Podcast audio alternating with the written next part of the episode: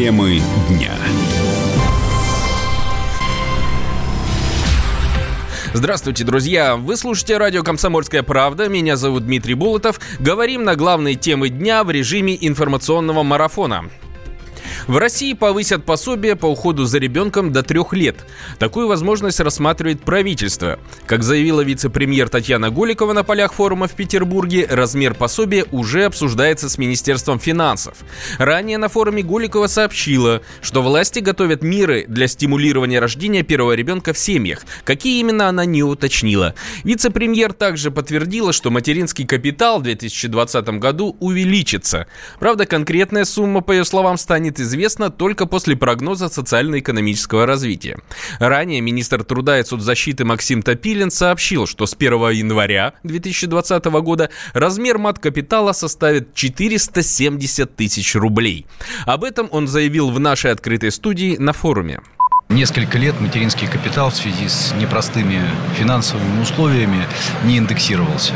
И э, сейчас э, принято решение о том, что э, с 1 января следующего года материнский капитал после определенного промежутка времени будет проиндексирован. Он будет проиндексирован на уровень инфляции, это около 4%. И э, на эту величину мы предполагаем увеличить э, сумму материнского и семейного капитала. Все, уже каждый год индексация угу. будет происходить. То есть вот то э, решение, которое было принято о непроведении индексации э, несколько лет, э, мы договорились с Министерством финансов о том, что все, мы переходим на нормальную индексацию, угу.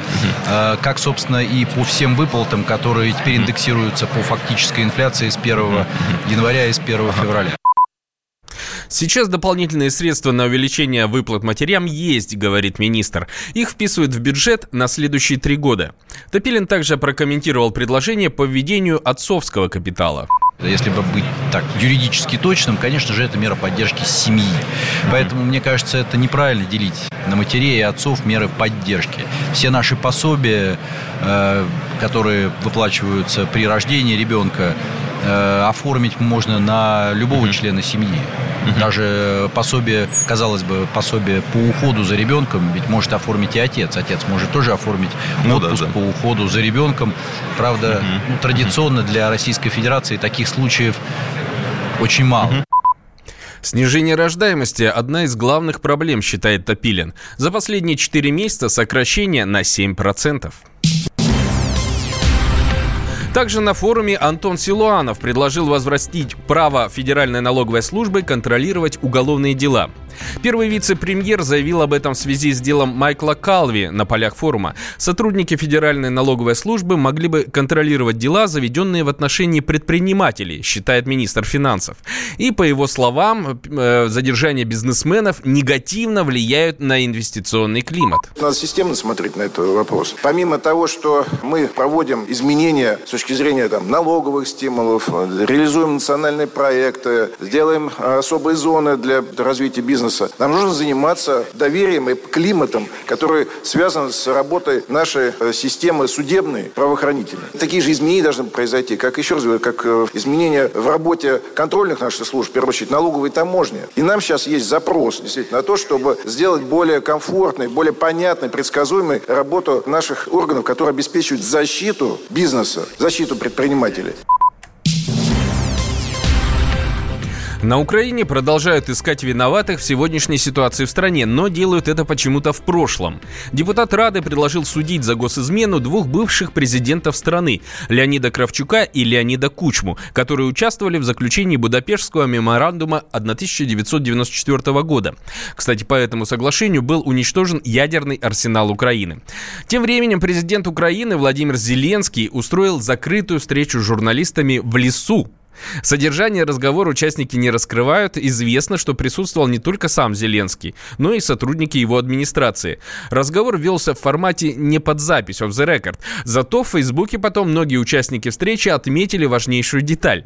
На встрече их кормили шаурмой. Ну, кстати, если вспомнить недавний ролик шаурмой самого Зеленского, думается, что это одно из любимых угощений нового президента Украины. У нас на связи политолог Владимир Рогов. Владимир, здравствуйте. Добрый день. Владимир, ну сначала прокомментируйте, пожалуйста, что это вот за ситуация предложение судить за госизмену Кравчука и Кучму? 94 год, Будапештский меморандум. Это реально вообще? Почему украинцы все время ищут в прошлом какие-то проблемы? Э, э, ну, я думаю, что это инициатива э, народного депутата Юрия Левченко от партии «Свобода», от националистической партии, связана с тем, что у этой партии просто нет шансов пройти Верховную Раду. В лучшем случае ее рейтинг колеблется около полупроцента или процента, в зависимости от региона. Это, во-первых. Во-вторых, это национальная украинская идея во всем винить попередников, ну, то есть предшественников, говоря на русском языке.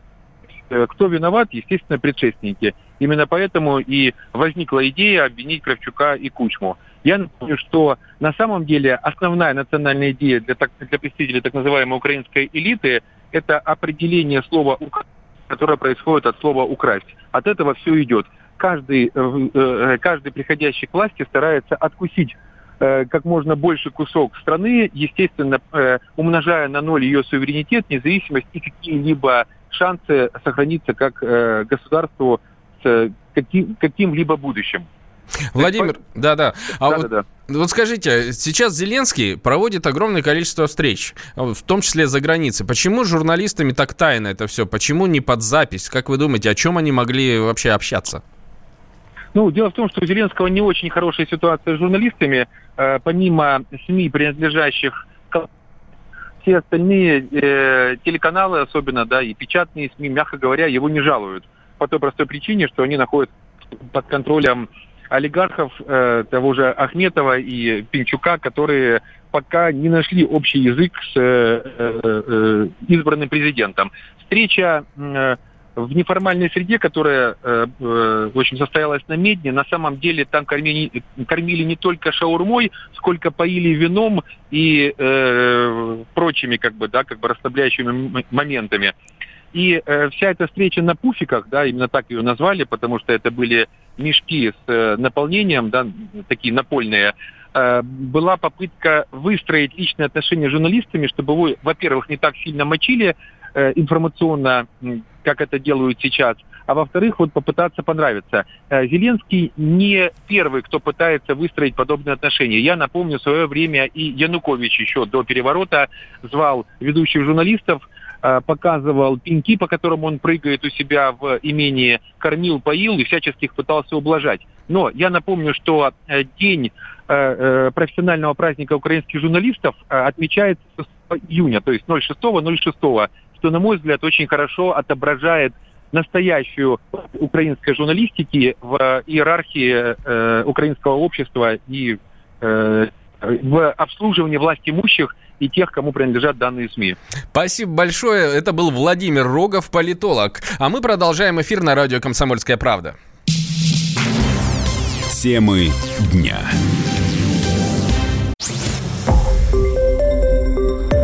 Радио «Комсомольская правда». Более сотни городов вещания и многомиллионная аудитория.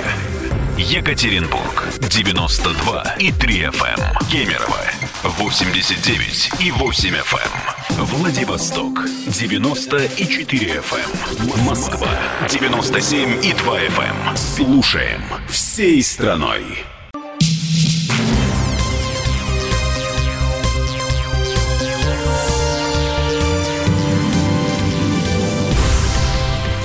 Уникальная ситуация развивается в чемпионате России по футболу. Трех футболистов и тренера клуба «Черноморец», а также генерального директора команды «Урожай» наказали за так называемый договорняк. Три года запрета на футбол для игроков и погоду для их руководителей. Мы дозвонились одному из главных действующих лиц в этом скандале, известному в прошлом футболисту, а сейчас гендиректору «Урожая» Дмитрию Граделенко. Но от комментариев он, к сожалению, отказался. Это вас беспокоит радио «Комсомольская правда». У вас есть минутка? Мы хотели небольшой комментарий комментарий попросить? Пока комментариев я не даю. Если вы про вчерашнее заседание, я пока не готов. Все комментарии будут в понедельник.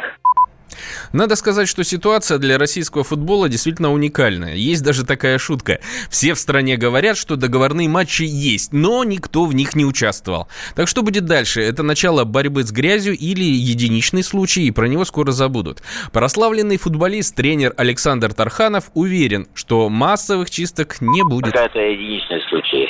Но я так э, смотрю все матчи, не вижу, чтобы кто-то кому-то отдавал, потому что все такие боевые матчи. Ну, я премьер-лигу беру. Но если нашли, если сознали, значит, конечно, нужно принимать меры. Не, надо за все наказывать. Также и судьи надо наказывать серьезным образом. Здесь это, в этом плане надо, наверное, разобраться больше всего. Только допускают, а потом опять судят. Там на несколько месяцев отстраняют, и потом опять судят. Поэтому здесь уже меры какие-то очень основательные. Ситуацию прокомментировал спортивный обозреватель комсомолки Андрей Вдовин. Речь идет о том, чтобы одна из команд прошла дальше в ФНЛ, э, вышел в следующую стадию. За это право сражаются две команды. Команда «Урожай» и команда «Чайка». И вот в последнем туре происходит следующее. Э, «Чайка» должна обыграть «Черноморец», третью команду. Если она обыгрывает «Черноморец», она выходит в ФНЛ. Если не обыгрывает, тогда в ФНЛ идет «Урожай». Что происходит? «Урожай» приходит к игрокам «Черноморца» и говорит, ребята, если вы выиграете вдруг у «Чайки», мы вам дадим 500 тысяч рублей на всю команду. То есть давайте, сражайтесь, у вас будет дополнительный премиальный. Э, это называется стимулирование. Оно запрещено. Именно за это и пострадал Горделенко. Но Черноморье проигрывает этой самой чайке, и тут урожай начинает возмущаться и говорит, это была не спортивная игра. Черноморье денег у нас не взял, но он взял у чайки и специально им проиграл. Чайка, естественно, говорит, да нет, да мы им ничего не платили, да не может быть, да как так, и вообще давайте разбираться. Стоит отметить, что этот скандал связывают также с тем, что сменился глава Российского футбольного союза. Именно он не дал замолчать случай «Чайки» с Черноморцем, который рискует стать прецедентом для российского футбола. Депутат Законодательного собрания Ленинградской области Владимир Петров предложил запретить организацию борделей с секс-роботами – в связи с появившейся информацией об открытии в европейских странах борделей с секс-куклами, у неких предпринимателей в Ленинградской области возник вопрос о правомерности подобной деятельности на территории нашей страны, пояснил Петров. Депутат решил действовать на опережение и уже внес на рассмотрение парламента соответствующий законопроект с запретом. Интересно, что сейчас никаких подобных запретов у нас нет. Открывай робота бордели сколько хочешь, говорит юрист Андрей. Некрасов. Никакого не существует, потому что это не проституция в классическом понимании. Это действительно некий механизм, назовите его как угодно, предмет неодушевленный. Это всего-навсего вещь, даже товар в таком естественном экономическом и правовом понимании тоже. Поэтому, пожалуйста, это законом не запрещено. Если кому-то это кажется аморальным, ну, это его личное дело, и запрета на это не содержится у нас. И в мире, в принципе, тоже это довольно легально. Не только в Европе, но и в Азии. Отмечу, что бордели с роботами и куклами особо предприимчивые коммерсанты уже собирались открывать. Такие новости появились еще весной прошлого года. Говорим сейчас о продюсере Барри Алибасове, жизни которого уже ничто не угрожает. Его сын рассказал, что состояние Барри Каримовича остается тяжелым, но не критичным. В ближайшее время врачи будут наблюдать за своим пациентом, чтобы понять дальнейшую тактику лечения. Не исключена операция, но шансы, что восстановление пройдет без вмешательства, тоже велики. Тем временем семья Алибасова готовит иск в суд. Они хотят подать в суд на производителя этого самого крота. Представитель продюсера Вадим Горожанкин рассказал, что сумма иска пока не определена. По его словам, вина компании в том, что у чистящего средства, которым отравился Лебасов, яркая упаковка, которую можно перепутать с йогуртом. И со слов Лидии Николаевны Федосеева Шевшиной, то есть общая позиция такая. Если бы упаковки с такими опасными химикатами, убивающие людей, были бы как-то ну, в особой форме, не такие маркетинговые, красивые, привлекательные, как вот и вот эта упаковка в качестве примера, да, вот крота этого, то, возможно, этой э, ситуации с Барри Каримовичем не было бы, потому что есть сейчас все основания, ну, то есть все-таки все склоняются к такой версии, что все-таки он не с лимонадом, на самом деле, перепутал, а с питьевым йогуртом, потому что, если вы обратите внимание, то вот эта упаковка, она очень сильно похожа на питьевые йогурты. Следовательно, отсутствие э, резкого запаха, то есть тоже это средство не имеет резкого запаха. Хочется получить компенсацию, да, то есть ее размер пока я еще не, не знаю. Во вторник Алибасов случайно выпил средство для очистки труб, перепутав его с лимонадом или йогуртом. Продюсера госпитализировали в НИИ Склифосовского с тяжелыми ожогами пищевода, желудка и дыхательных путей. Сейчас он находится в медикаментозном сне. Что делать, когда билетов на поезд нет, аэропорт далеко, а своей машины еще не приобрел? Ну, правильно, ехать на такси. Так и сделал житель Гродно, это Беларуси, когда собрался в Питер на выходные. Все правильно, житель белорусского Гродно поехал в наш Санкт-Петербург на такси. Наш корреспондент северной столицы Надежда Фаткулина подробнее об этой истории. В Петербург приехал необычный пассажир из Беларуси. До северной столицы мужчина добрался на такси. В службе пассажира несколько раз уточнили, имеет ли в виду он тот самый Петербург, потому что, как признались в «Комсомольской правде», в службе перевозчика не каждый раз они получают такие необычные заказы. Но пассажир все же настоял на своем. Водитель нашелся в тот же день, и в дальнюю дорогу мужчины двинулись днем 3 июня. Ехали они почти сутки. За время путешествия несколько раз останавливались, чтобы отдохнуть и перевести дух. Согласно приложению, стоимость такого приключения обошлась белорусу в 20 тысяч тысяч рублей. Непонятно, почему он выбрал именно такой транспорт, поскольку летают и самолеты, и поезда ходят, и все они гораздо дешевле, чем такси. Мы общаемся в прямом эфире с координатором движения «Стоп нелегалы. Форум такси» Евгением Греком. Евгений, здравствуйте. Добрый день. Евгений, ну вот у нас сложилось ощущение, что это рекламная кампания перевозчика все-таки, а не какой-то вот случай уникальный. Вы как думаете? Ну, на самом деле, междугородние поездки достаточно обычное дело. А некоторые крупные агрегаторы или службы такси действительно используют э, и такие истории для пиара собственной службы, для пиара поездок. Евгений, На деле, ну... огромное количество людей, которые боятся использовать самолеты, либо во время поездок э, возникает необходимость куда-то заехать, э, просто есть желание посмотреть. И в таких поездках нет ничего необычного. А быстро Другое ли дело, найдется что... водитель? Вот интересно, то есть если попробовать все-таки. А, еще раз. Bыстро ли найдется водитель для такого маршрута?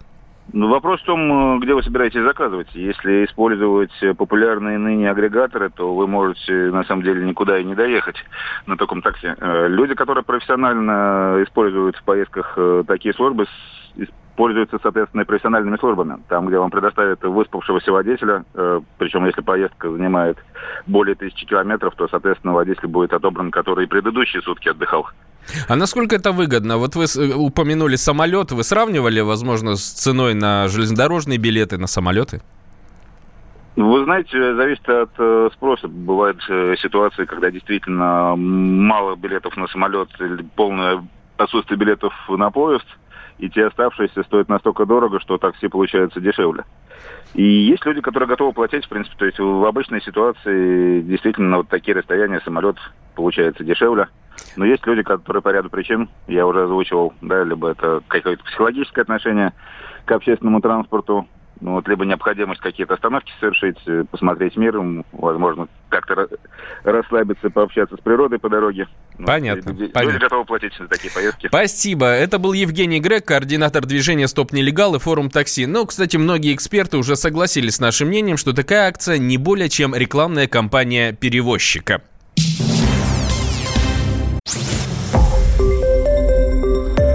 Радио «Комсомольская правда». Более сотни городов вещания и многомиллионная аудитория. Киров 88 и 3 FM. Эм. Ижевск 107 и 6 FM. Эм. Новосибирск 98 и 3 FM. Эм. Москва 97 и 2 FM. Слушаем всей страной.